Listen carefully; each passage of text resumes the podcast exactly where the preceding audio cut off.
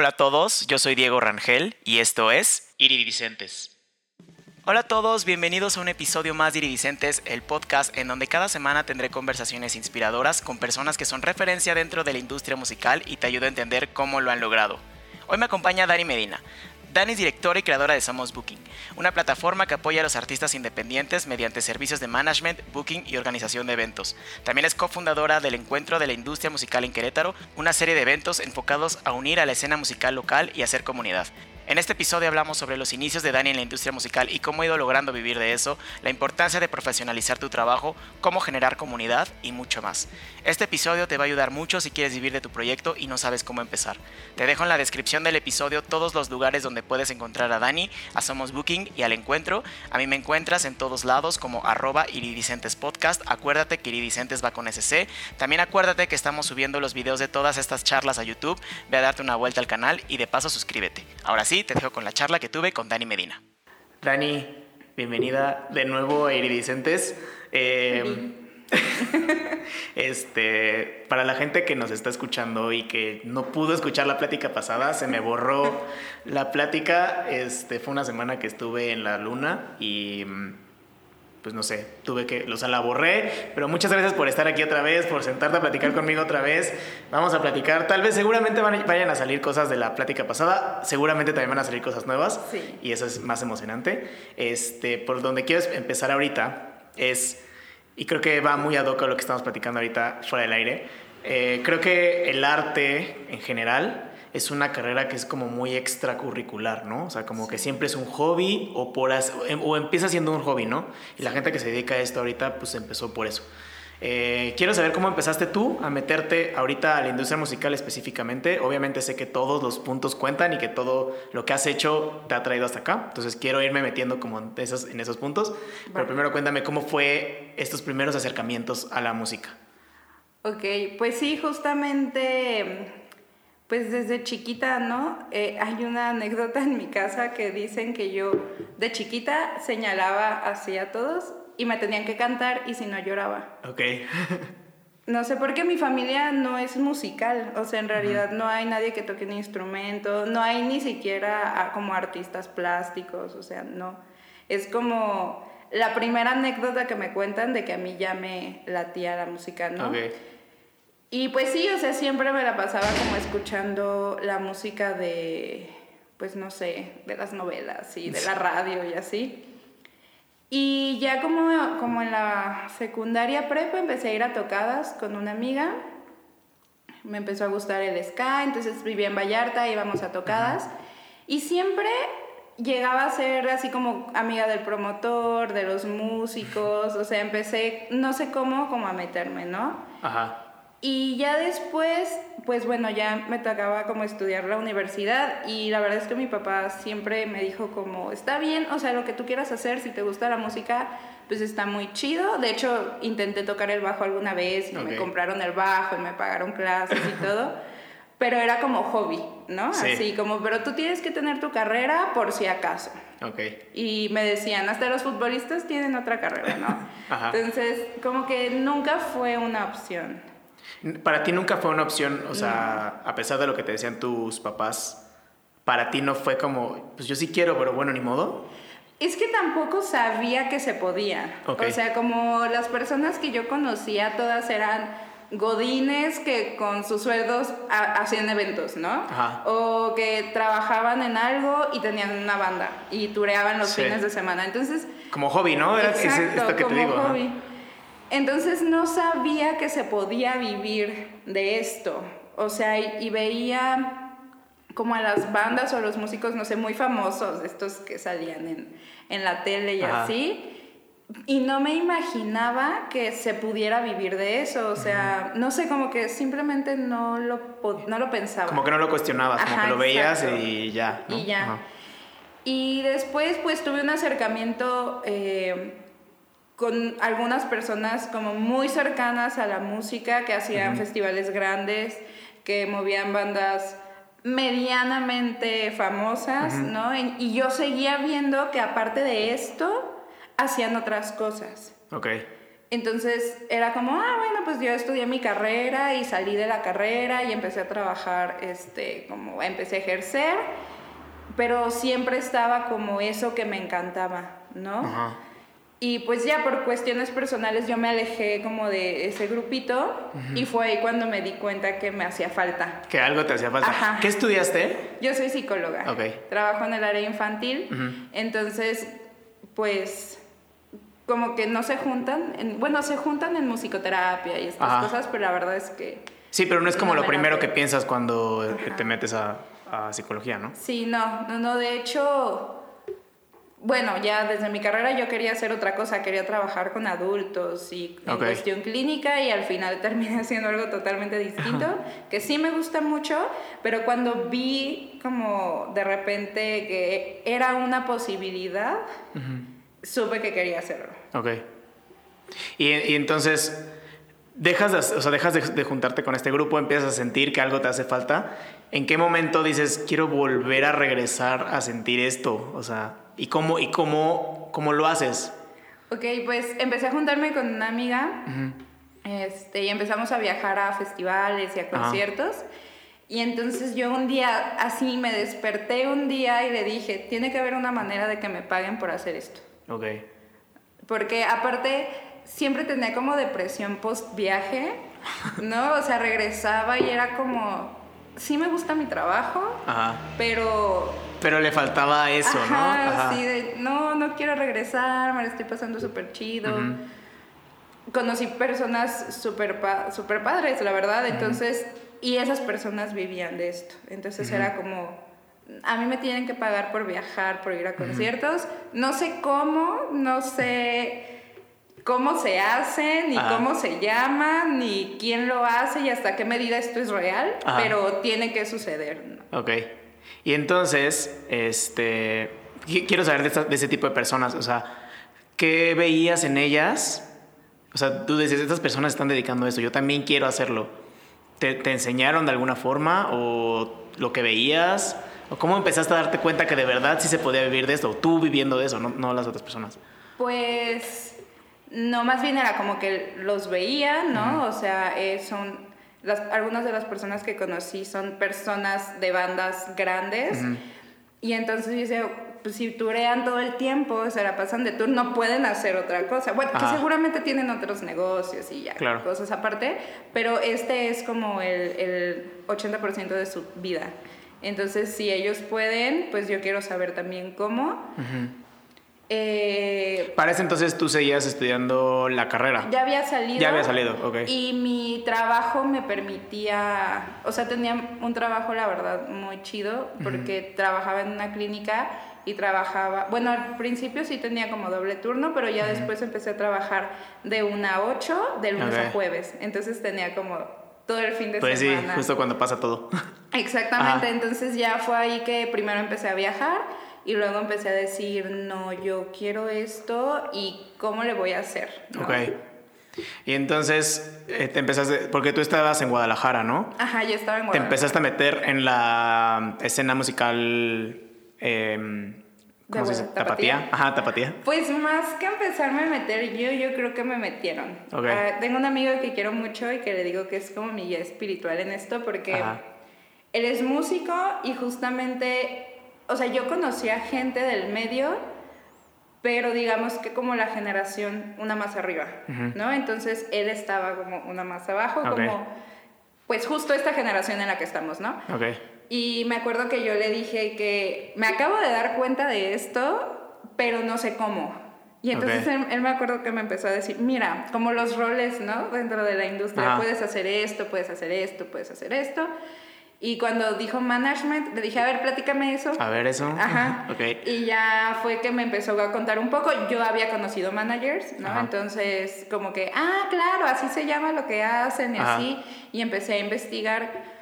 Y cuando ya sabía más o menos de qué trataba, dije, ok, va, ahora sí me quiero meter. Y él me acuerdo que me dijo, mira, estas bandas son mis amigos. Eh, y, a, lo mejor con alguno puedes empezar. Y me batearon así todos.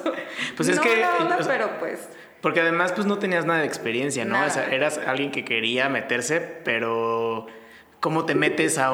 Y es justamente como lo que también estábamos hablando ahorita, ¿no? O sea, tienes experiencia en algo, pero te quieres meter en otra cosa. ¿Cómo te empezaste a meter? ¿Cómo te vendiste tú a las bandas? ¿Cómo te vendías tú a las bandas y cómo ya diste en el clavo?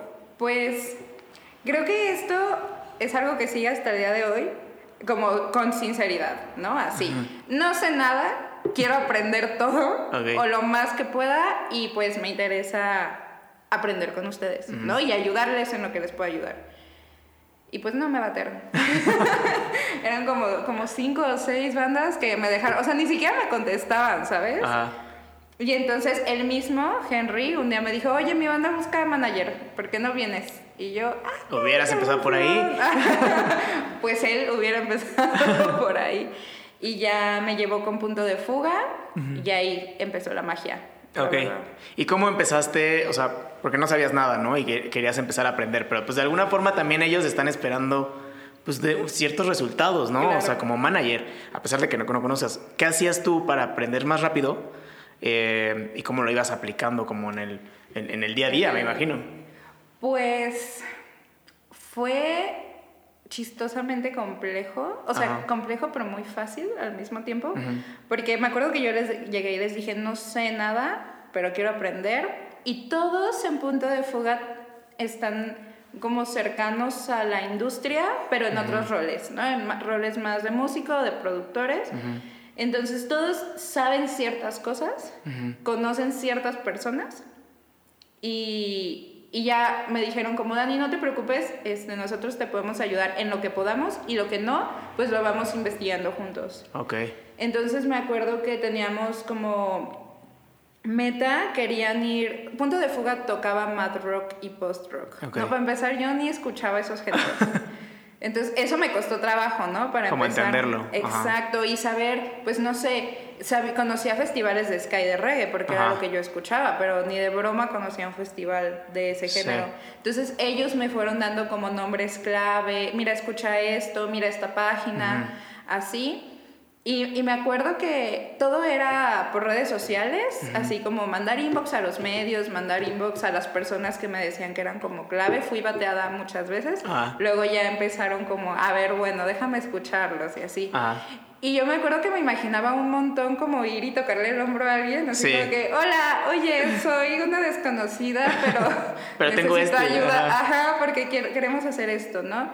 Y así fue como empecé a conocer como personas en el medio de Guadalajara. Empezamos con una gira de medios, que para hacer una primer gira de medios no me quedó tan mal. Y luego, este, pues ya logramos como varias tocadas. Digo logramos porque la banda es bueno, en presente es muy buena, o sea, escúchenlos, punto de fuga en Spotify. Sí, vamos a, dejarlos ahí para que los escuchen, sí, sí. Eh, o sea, el, material es muy bueno, entonces como que quienes los escuchaban, pues ya los, los invitaban a te tocar. te facilitaba mucho la chamba, ¿no? Exactamente, muchísimo. Y entonces logramos ya como que tocaran con bandas reconocidas, se fueron al Forever Alone Fest, que era la meta a largo plazo y la logramos como un año después. Órale. O un año y medio, no me acuerdo. Entonces, o sea, los resultados como que estuvieron ahí, ¿no? Y eso fue lo que a mí me dijo como, ah, mira, no eres tan mal en esto, Dani. Como, ahorita quiero, quiero hacer una pausa aquí porque me interesa saber, tú como persona, y lo digo también por las personas que igual nos están escuchando que quieren como apenas entrarle, tú como la Dani que apenas acaba de entrar, ¿qué crees que era como lo básico que tenía que tener un manager y también como para profesionalizar la banda, ¿no? O sea, como ahorita que me dices esto de las metas a, a, largo, corto y mediano plazo, ¿no? Creo que es importante establecerlas, pero ¿cómo las establecías tú junto con la banda? las metas y todo lo que implicaba, ¿no? Ser manager, la, la, gira de medios, este, como, como ahorita viéndolo tal vez hacia atrás, ¿qué crees que sería como lo básico con lo que podría ser, podrían empezar? Pues yo creo, o sea, si lo pienso como que me ayudó a mí fue ser organizada. Eso creo que es súper importante, porque ahorita que hablabas de los objetivos y eso, o sea, ahorita sé que era un objetivo a largo plazo. En ese entonces no. No, o sea, me acuerdo que me dijeron como queremos tocar en este festival. Y para mí fue como, bueno, no me dijeron este año o el próximo o en 10 años, ¿no? Entonces eh, yo ahora sé que era como a mediano largo plazo y porque ya ahora entiendo un poco más de planeación estratégica, ¿no? Claro. Por ejemplo, y por ejemplo, la gira de medios era porque iban a hacer la presentación del disco. De hecho, se cuenta que yo entré, me parece que como por estas fechas, con ellos y su presentación era los primeros días de noviembre. Y ya tenían todo hecho, porque ellos pues ya tenían Ya estaban moviendo, experiencia. ajá. Ajá. Y porque cada quien puso como su parte y todo, y ya lo tenían todo hecho. Entonces recuerdo que fue como, ok, pues bueno, el, el objetivo es que más gente los conozca, pues cómo podemos hacer que más gente los conozca, pues medios, ¿no? O sea, esa fue mi lógica. Claro. Pero no fue nunca como que yo dijera, ah, toca hacer una gira de medios porque esto y esto y esto, Ajá. ¿no? O sea, como que todo iba siendo... Todo iba saliendo, ¿no? Ajá, o sea, era como que como le iba por- adivinando. Un poco de por intuición también, ¿no? O sea, como, ah, creo que podríamos hacer esto, podríamos hacer lo otro. O yo he visto que otras bandas hacen esto. Ajá. No.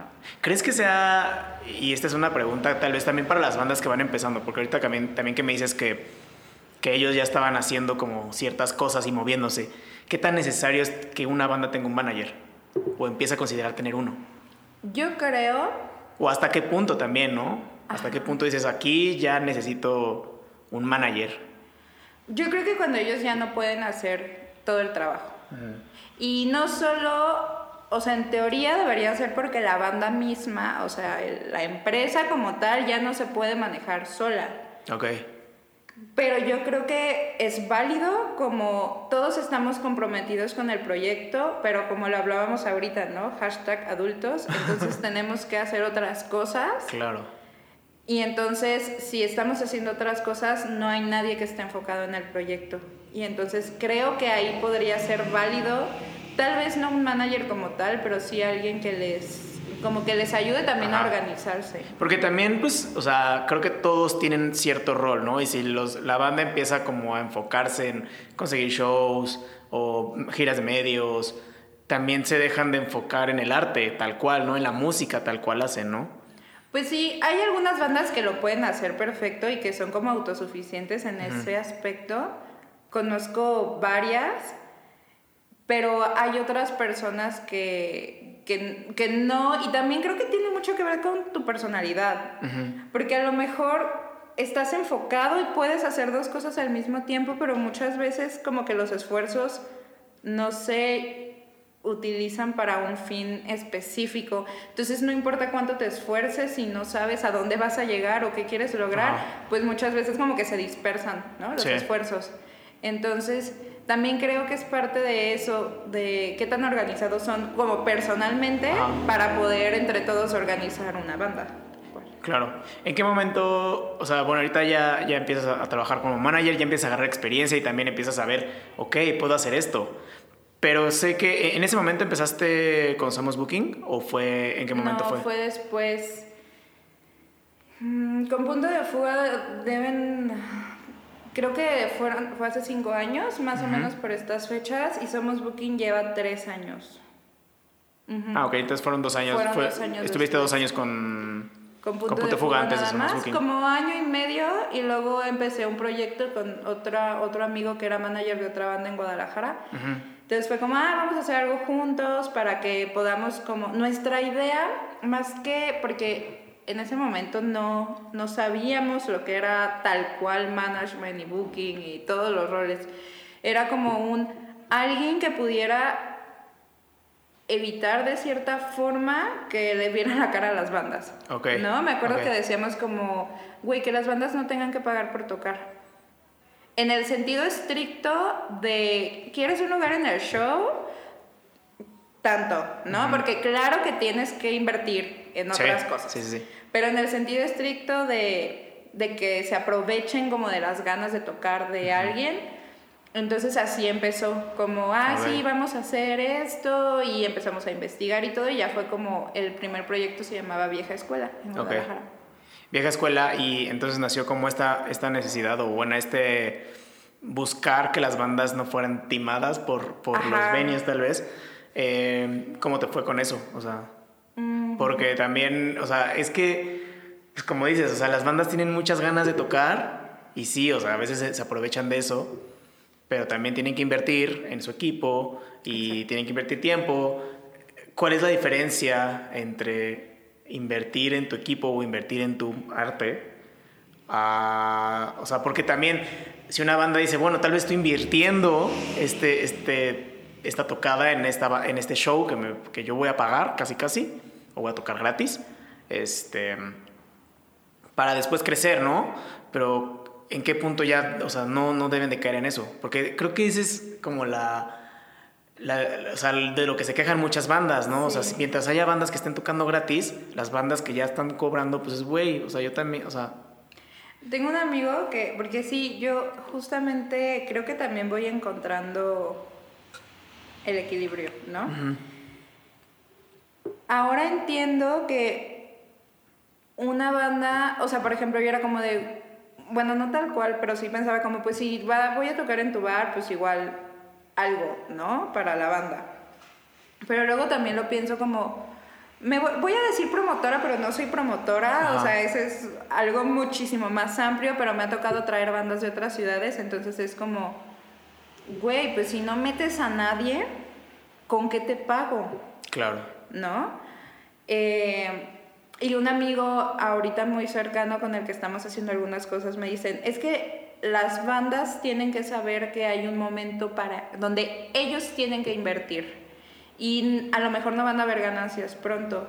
Creo que eso es relativo porque también podemos entender que la ganancia no solo es económica. Claro. ¿No? Nosotros con Vieja Escuela, que era mucho la idea esta de como que las bandas no paguen por tocar y así, pensábamos, si es una tocada estratégica, que sabes que después de esa tocada te va, o sea, te vas a ganar fans, o sea, la exposición está cañona, y te conviene, pues igual va. Pero si es una tocada local como la que tú puedes hacer con tus compas y te están cobrando por tocar, o sea, ya es como de que... Y en Guadalajara pasaba mucho, había un promotor, no voy a decir nombres, pero había un promotor en específico que sí, como que se aprovechaba mucho de, de eso. Entonces ese era como el güey, no, no se vale. Entonces ahorita respondiendo a tu pregunta, como que creo que la diferencia es que la inversión tiene que estar justificada por el plan de la banda. Ok. ¿No? Como, a ver, ¿cuál es mi objetivo ahorita? Tengo mil pesos y tengo tres objetivos. Uno es ganar escuchas en Spotify, otro es, no sé, eh, hacer un press kit y el otro es sonar mejor porque la producción todavía no está tan chida, ¿no? Entonces, pues, ¿qué necesito para Spotify? Pues justamente que la producción esté buena, que suene bien. A lo mejor el press kit, si todavía estás este, como encontrando tu sonido, puedes esperar un poquito más. Okay. Entonces es como, bueno, entonces tal vez me convenga este, calibrar mi guitarra, no sé, o ahorrar para otra guitarra, o invertirlo en un mejor estudio o en un productor. Entonces creo que eh, por eso se justifica una inversión, como esto que invierte me va a llevar un paso o dos pasos adelante para llegar a cierto objetivo. Pero es también como mucho lo que platicábamos, ¿no? De los nortes, como tener siempre los objetivos claros, porque si no estás muy disperso, ¿no? Entonces, si no, no, no sabes elegir qué tocada cobrar, tal vez que cuál no, a cuál ir, a cuál no, ¿no? O sea, porque si no tienes claro a dónde quieres ir, pues no vas a poder eh, lograrlo. ¿Cuál era, aquí me interesa saber algo, cuál era el modelo de negocio? Porque también es muy bonito decir, voy a ayudar a las bandas, y creo que muchos empezamos así, ¿no? Me encantaría ayudar a las bandas y me encantaría ayudar a los artistas emergentes y a los independientes, porque también las disqueras tienen todo el poder y no sé qué, pero ustedes cómo ganaban? Ay, era una vez, empezamos como, no, es que estamos aprendiendo y pues no, ¿no? Entonces, una vez una persona en Guadalajara con bastante experiencia en, en, la industria tapatía me dijo, el manager siempre tiene que ganar primero que la banda. Y yo me quedé, primero me quedé así como de que, ¿qué? Porque aparte yo conocía una banda medianamente conocida que se quejaba un montón de que el manager les robaba. Muchísimo. Entonces, me sonó como a eso, como de que aprovecharte de que tu banda no gana, pero tú sí. Ok. Y luego, y me dijo bien simple, me dijo, ¿cómo consigues una tocada? Y yo, pues, buscas a las personas, hablas por teléfono, les mandas mensaje. Y me dijo, ¿y tu plan de celular? ¿Quién lo paga? Mm. ¿no? Y la gasolina para ir a buscar a alguien y la chela que le vas a invitar, eso cuesta. Me dijo, entonces, a lo mejor no es que tú vayas, vas a mantenerte de la banda en este momento, pero sí necesitas recuperar esos gastos que te genera trabajar con una banda. Entonces nosotros empezamos sí a cobrar, pero era como por resultados. o sea, ah, se cuenta que, que, ganábamos comisión de las tocadas que ellos tenían en el sentido de, bueno, si te dan el cover, no sé, a partir de 500 pesos, el 10%, y si eh, ganamos más de tanto, más, eh, más bien, era entre menos, más porcentaje y entre más, pues mayor porcentaje. Pero a partir de cierta cantidad, porque me acuerdo que yo les decía, pues no, si me vas a dar 50 pesos, la neta mejor los de gasolina al coche, claro. ¿no?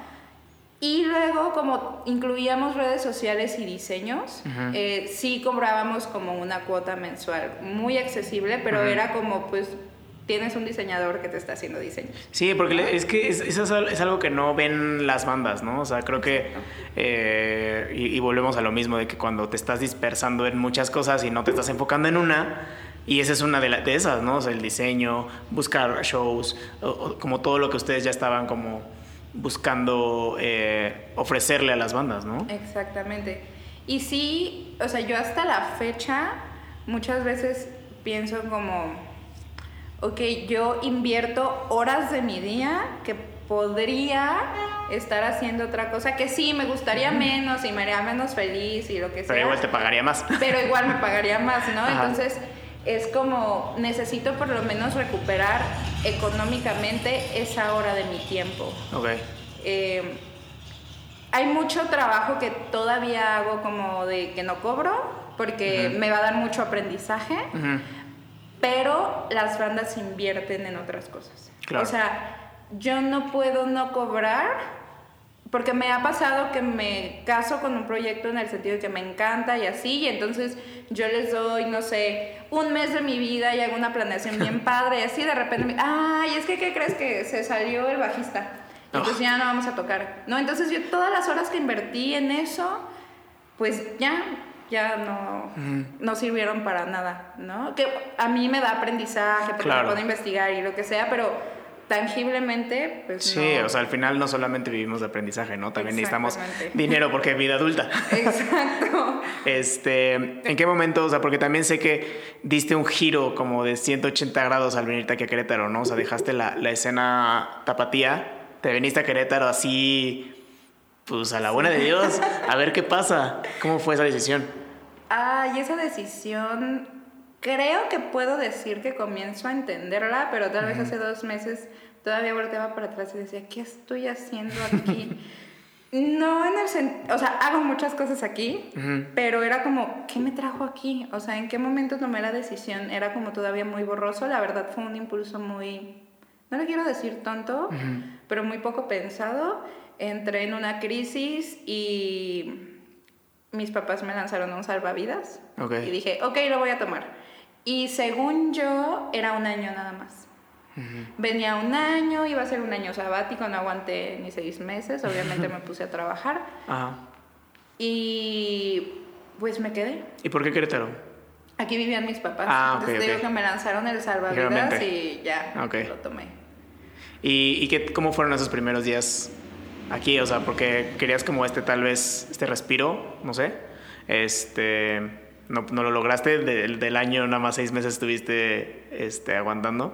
Sí. ¿Y cómo, cómo viste también la, la, escena cretana? O sea, porque también, o sea, me, me, contaste hace rato, ¿no? O sea, empezaste a hacer, ejercer allá en Guadalajara, pero sentías que te faltaba algo, esta parte como que te daba la música. ¿Llegaste a que Querétaro y te, te, pasó lo mismo? No, porque como estábamos en vieja escuela, teníamos un tour era Bajío, creo que fue Aguascalientes, León, no me acuerdo, como ciudades del Bajío, y eran, me parece que los fines de dos o tres meses, si mi memoria no me falla, y les hice medios, como en las ciudades a donde íbamos a ir, entonces era el sueño, porque yo no tenía nada que hacer más que eso, más que gestionar eso, ¿no? Entonces me sentí un poco como, justo, esto quiero que sea mi vida. Obviamente los shows fueron un fracaso. o sea, porque había muchas cosas que no entendíamos, que hoy entiendo. Y así hicimos un montón de trabajo detrás y al final pues casi no llegó gente, pero bueno, nos divertimos. Entonces los primeros meses me la pasaba de mi, del gym a mi casa, de mi casa al gym y me iba el viernes a Turera. Okay. Y regresaba. The dream, viviendo el sueño. El sueño y entonces, como iba a estar un año aquí nada más, o sea, yo dije, ni voy a conocer a nadie, o sea, bueno, conocí a gente justamente por algunas gestiones de fechas que hice aquí, pero fue como, yo de todos modos voy a regresar. Entonces, pues como que estaba muy a gusto y luego ya empecé a trabajar de godines aquí, literal de godines, de asistente administrativo. porque pues me cansé, cuando se acabó como ese tour que teníamos, pues ya, ya no había mucho que hacer. Entonces dije, no, pues sí me voy a meter a trabajar. Ok. Este, y ya empecé, me ofrecieron hacer el showcase del Forever Alone aquí en Querétaro. Y fue como empecé a moverme aquí y empecé a crear una pequeñita red. Y de ahí empecé. ¿Y ahí fue cuando se creó Somos Booking? Ahí empezó Somos Booking porque pues ya hubo fallas en la comunicación y muchas cosas que tal vez pudieron ser diferentes, pero el, resultado es que decidí hacerlo sola. Y empecé Somos Booking sola, hace un año que ya no estoy sola. Entonces, este, creo que eso, o sea, a pesar de todo lo negativo, porque sí puedo decir que yo cometí errores en esa parte, a pesar de eso, pues ya ahorita está como todo tranquilo y todo chido con Somos Booking. ¿Y Somos Booking empezó como con esta misma idea de vieja escuela? ¿O cuál, cuál fue el giro que le quisiste dar o cómo empezó? Mm, cuando estábamos en vieja escuela empezamos a buscar como tocadas para las bandas, ¿no? Entonces, pues sí había, pero me acuerdo que un día escribí un evento y les digo, oye, queremos ver si una banda puede tocar y no sé qué. Sí, claro que sí, tiene que vender 150 boletos. Okay. Y yo voy, voy, a ver el evento en Facebook, ¿no? Que ya tenía unas semanas publicado y tenía 35, asistiré. Y yo que, güey, ¿quieres que te llene tu evento? Sí, o sea, pero eso te contrataba. Gracias, pero no. Entonces, bueno, esa era como la lo que queríamos evitar, entonces fue como, entonces hay que hacer eventos nosotros, ¿no? Si no hay eventos o no hay lugares o no está chido el trato, hay que hacer eventos nosotros. Me acuerdo que yo me resistí mucho, porque pues yo sabía por, no por experiencia, sino por la cercanía que había tenido antes a los shows, que es un pedo. Okay. O sea, suena muy fácil hacer un show, pero la verdad es que hacer un show de calidad pues no es como tan sencillo. Y pues me convencieron, ¿no? Eh, Omi de, de, vieja escuela me convenció. Y, este, y ya empezamos a hacer shows.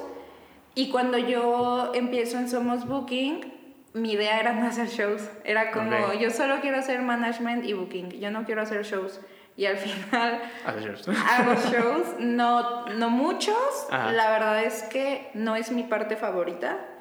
Pero entiendo que también es necesario en cierto punto y ahorita podemos, ¿no? Entonces, em, pues eso fue lo que cambió, que yo empecé como a redescubrir los medios, por ejemplo. Nunca he querido ser RP porque entiendo que también hay mucho trabajo detrás y lo, quien lo hace lo respeto un montón, pero sí puedo o sea, tengo cierto acercamiento con ciertos medios que nos hacen paro, ¿no? Entonces era como, como más eso, como la parte de atrás, como la planeación, el management, eh, el booking, sí, pero no. Como planear una gira, ver qué ciudades queremos y con base en eso hacer una planeación de promoción en esa ciudad. O sea, como ese tipo de cosas. Y yo decía que somos booking. Iba a ser más eso que, que, eventos. Pues, ¿Qué eventos?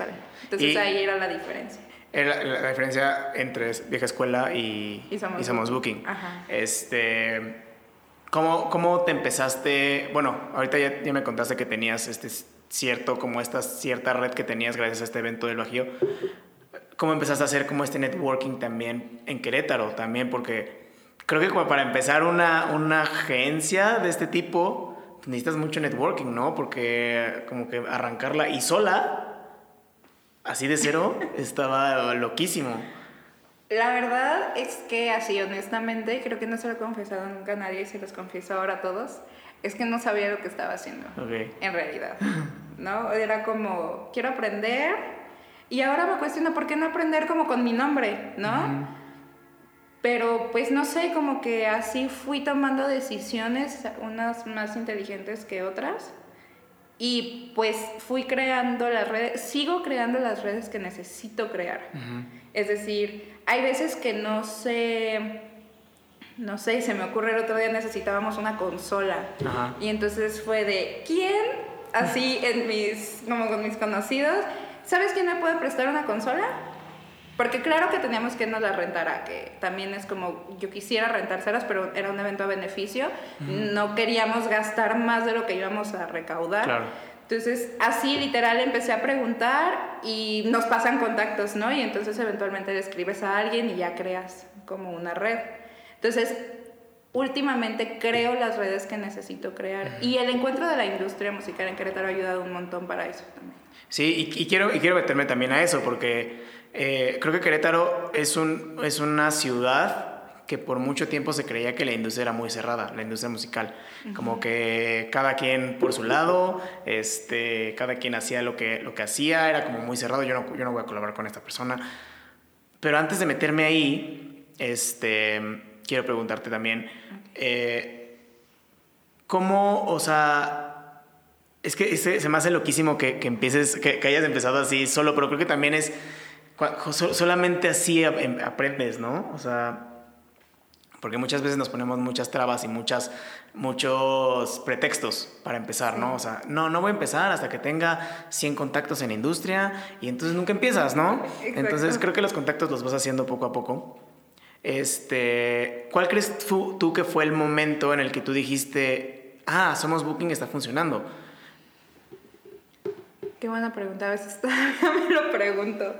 Este, cuando me presentan a alguien o me presento con alguien y le digo, ay, mira, yo soy Dani de Somos Booking. Ay, no inventes, tú eres de Somos Booking.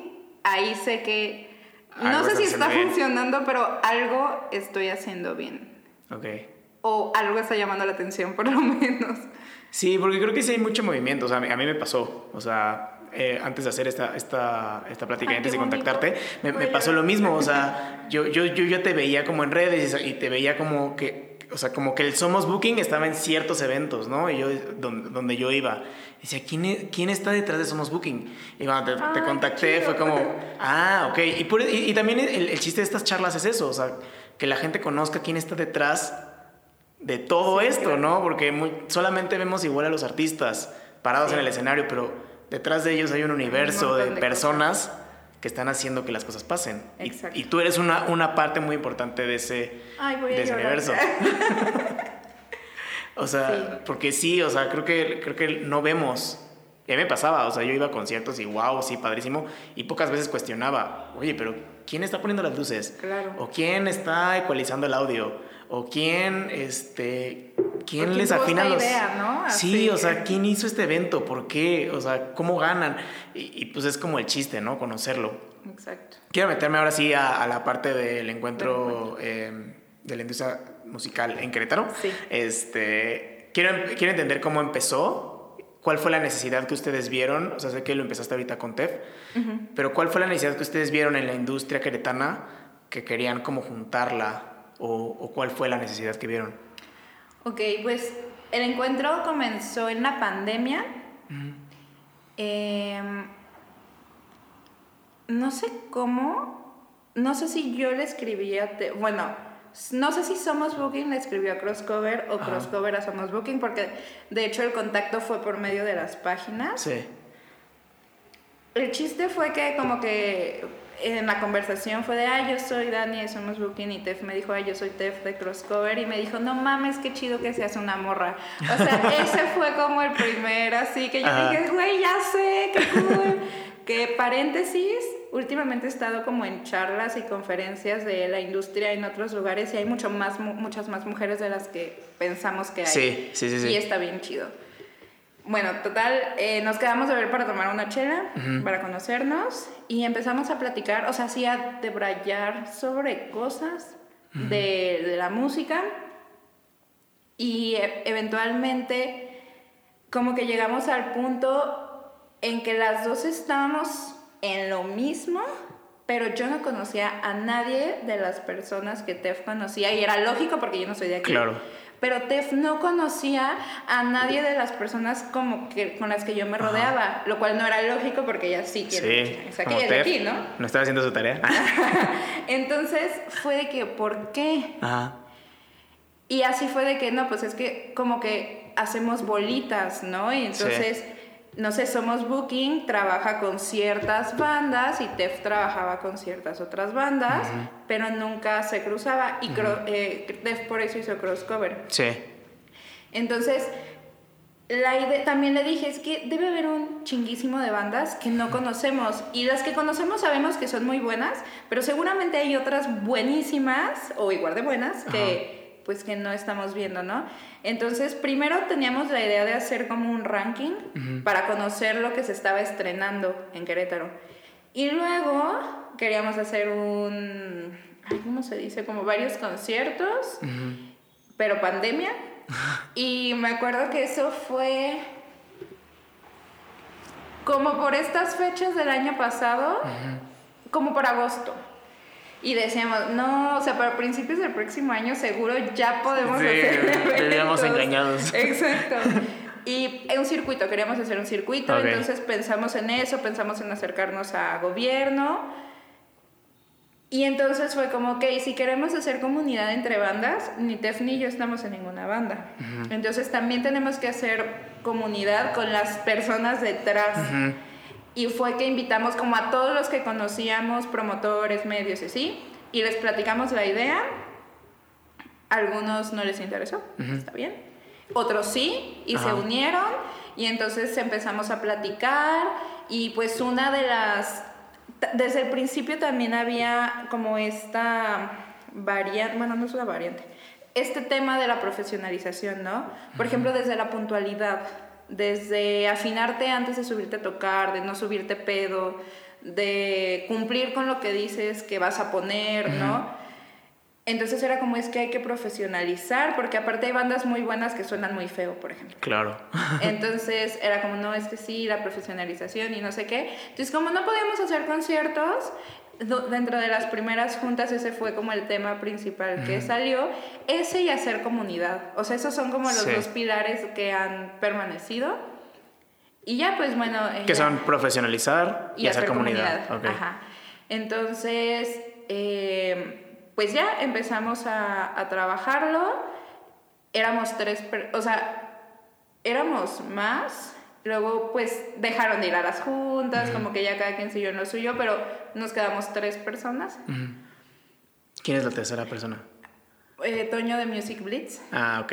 Ajá. Y también éramos como nosotros tres en todo, y Jackie, que está conmigo en Somos Booking, también pues de repente nos echaba la mano, ¿no? Entonces, pero por ejemplo, todos los gastos que salieron, pues fue entre, entre tres, y luego nos acercamos a gobierno y al final, este, pues, o sea, sí nos dieron recursos eh, para utilizar, ¿no? Pero nos tuvimos que mover la fecha, entonces tuvimos menos tiempo y entonces, o sea, de verdad el primer encuentro salió muy bien, mucho Pero a ver, aquí quiero, porque aquí creo que son como muchas cosas, ¿no? El encuentro, este que estás hablando, es el, el lugar o como el medio o como ¿Qué es el encuentro? Ajá. El encuentro de la industria musical en Querétaro es, tiene como objetivo hacer comunidad y se conforma por varias actividades, ¿no? Entonces, una de las actividades fue el primer encuentro de la industria musical en Querétaro, que fue el que se hizo en marzo del, de este año. Qué rápido. Sí, es cierto. Este, iba a decir del año pasado. y entonces, después de que tiene como objetivo profesionalizar y, todo, y formar comunidad, pero no lo podíamos hacer presencial. Claro. Entonces, después de ese encuentro, empezamos a hacer los encuentros cada 15 días. Y lo que yo llamo encuentro es como el todo. Sí, el encuentro tal cual, ¿no? Tal cual, exactamente, como, como el todo, los encuentros, el encuentro anual, este, que los encuentros son eh, lugares o espacios para hacer networking, sí son presenciales, bueno, los últimos no pudieron ser presenciales porque subió la tasa de contagios, pero es como presencial, tenemos un tema, alguien que sabe de ese tema nos va y nos comparte, como para que todos empecemos a estar en el mismo canal y hacemos networking. Ok. Y entonces, ¿qué tal, qué tal salieron? O sea, porque te digo, o sea, y ahorita también me lo dijiste, ¿no? O sea, creo que las bandas o la industria o la escena musical en Querétaro eran como estas bolitas, ¿no? Y ahorita lo, lo, viste con Tef, ¿no? O sea, Tef conocía unas bandas, tú conocías otras. Esas bandas no se conocen entre ellas. Exacto. ¿Qué empezaste a notar que cambió en la escena después de estos encuentros? Pues, por ejemplo, así personalmente, porque creo que todavía hablar de los demás es arriesgado. Llevamos muy poquito tiempo, menos de un año. Pero personalmente, mi grupito de bandas para tocar se aumentaron entre tres y cinco bandas más, ¿no? Entonces ahora, cuando hacemos una tocada, tenemos un abanico de 10 opciones para invitar, ¿no? Y entonces ya podemos elegir como, ay, mira, esta suena cool con esta, este, esta se podría complementar padre. Y antes era como solo las que conocíamos, ¿no? Sí, y, siempre el mismo como evento, ¿no? Tal vez. Exacto. Creo que eso ha sido como lo principal. También tengo más trabajo, este, como remunerado. Ajá. Y eso está chido porque creo que a todos nos ha caído un poquito más de chamba. Sí. Y que también eso, eso también es importante, que las bandas sepan que, no, no solo las bandas, no, que todos sepamos que cuesta y que cada rol no solo merece, necesita una remuneración económica, ¿no? Y que el trabajo de cada uno tiene un valor. Entonces, eso también creo que es importante. Sí, creo que también lo importante es conocer, o sea, que, que no solamente juntas bandas, que también juntas productores, que también juntas managers, que también juntas, o sea, toda la gente que está del medio y, y, que te das cuenta que se abre un abanico de posibilidades, ¿no? O sea, tal vez va una banda que necesita un manager, o que tal vez ni siquiera sabía que necesitaba un manager y en ese momento se enteró que, oye, tal vez necesita un manager y empieza a conocer a esas personas.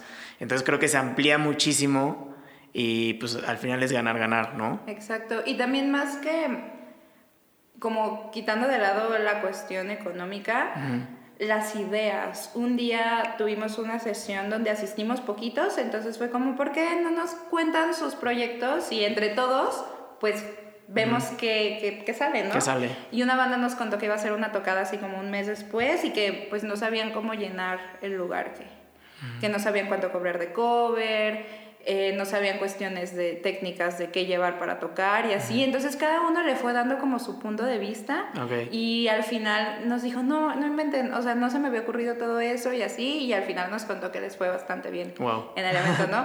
Entonces nadie ganó nada económicamente, pero todo lo que compartimos todos, como que hizo un cruce de ideas que en este caso benefició a esa banda, pero por ejemplo yo me acuerdo que de ahí me llevé unas ideas buenísimas para otras cosas. ¿no? Sí, o sea, empieza a conocer también los diferentes puntos de vista y es lo importante de generar comunidad porque todos tienen diferentes puntos de vista, todos, diferentes, todos tienen diferentes experiencia y al final juntarla y saber, a ver, esto me sirve, esto también y amplías muchísimo la experiencia, ¿no? Exactamente, y al, al final todos nos vamos profesionalizando. Sí. Porque hay quien sabe más de una cosa que de otra y podemos ir justo ampliándonos y luego trabajando en conjunto y eso está bien. Y creo que eh, ahí, eh, o sea, ahí tocaste un punto muy importante, o sea, la parte de la profesionalización, o sea, porque como comentábamos al principio de la charla, ¿no? O sea, hemos visto el arte como un hobby, como una materia extracurricular, como algo extra y, y saber que se puede profesionalizar y también que se puede vivir de esto es importante. Y no solo que se puede, sino que se necesita. Claro. ¿No? O sea, yo tengo muchos amigos que trabajan en diferentes roles detrás de una banda, sobre todo cuestiones técnicas. Y yo vi en la pandemia como pues fue el primer sector que se vino abajo literalmente y entonces justo lo que decíamos, toda su experiencia es en eso y cómo pasas a otro a otra área de repente para donde todo el mundo está en crisis para poder como subsistir económicamente, ¿no? Entonces, eh, como ya yéndonos a algo muy profundo que tiene que ver con muchas otras cosas, pero profesionalizar es también saber que pues los, o sea, tiene que haber buenos salarios, eh, prestaciones como de seguridad social y cosas así, que como todo el mundo freelancea, pues está prácticamente ausente, ¿no? Y que, bueno, eso es muy profundo y creo que nos da para toda la vida, pero también es algo que si bien no estamos trabajando en ello, porque nos quedamos cortos, eh, creo que es algo que también vimos y que en algún punto nos gustaría como tocar. No, y además tan solo el hecho de sacarlo a la luz, ya es súper importante. O sea, tal vez no estás profundizando tanto en eso, pero tan solo el hecho de generar un, este cuestionamiento de por qué no tengo seguro social, por qué no tengo prestaciones. y ya no puedo ir a todo el mes de gira, ¿no? Entonces me quedé un mes sin trabajar y sí, sí, sí. Sí, o sea, creo que es importante igual como dices, es muy complejo el tema y es como todo un tema de conversación aparte, pero el hecho ya de sacarlo y que la gente se empiece a cuestionar es importante, o sea, porque también nos dimos cuenta en esta pandemia que el arte, o sea, vivimos del arte, o sea, ¿qué hizo, ¿qué hizo la gente cuando se encerró, no? Cantó, pintó, escuchó música, porque no podía hacer otra cosa, ¿no? Sí, que también fue, fueron los artistas los primeros, tal vez la estrategia no fuera más adecuada, pero fueron los primeros en decir, hey, ya sé que estás súper aburrido, aquí te va mi concierto, que no sabes qué hacer, aquí te va eh, mi recital de poesía, ¿no? Entonces, también como muy solidarios y pues yo creo que hay mucho que aprender de esto para hacer industria, justamente. Sí.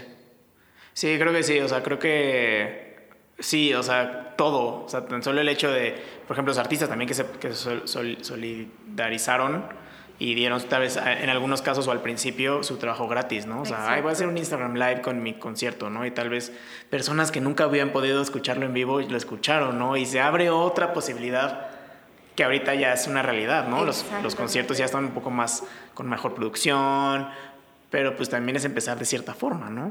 Exacto, pues la pandemia revolucionó todo.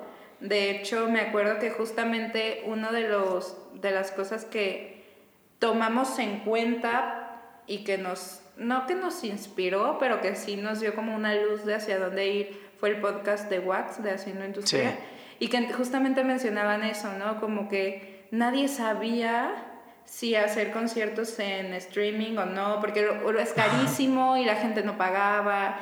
Y, y, el otro día, pues, e, escuché un capítulo anterior, algo así decían, y ahora verlo ya como un algo cotidiano, un, un, pues un concierto por streaming. Sí, ya es normal. Ya es normal, que sí podríamos todavía ver que la gente no paga y así, pero bueno, esa es otra cosa. Sí, eso ya es como meternos como en los tal vez los gustos de cada quien, o sea, por, probablemente alguien diga, yo sí iba a pagar por ver a Coldplay en vivo desde mi sillón. Exacto. Este, y alguien va a decir, no, güey, yo, yo prefiero ir. Exacto. ahí, se rompen usos, pero también hay un chingo de gente. Entonces, hay un chingo de gente que va a querer también verlo en vivo. Y hay un chingo de gente que le sigue dando miedo. Todos deberíamos tener el respeto al COVID y ya, pues. Sí, o sea. Y, está padre abrir las dos opciones, ¿no? Para toda la gente.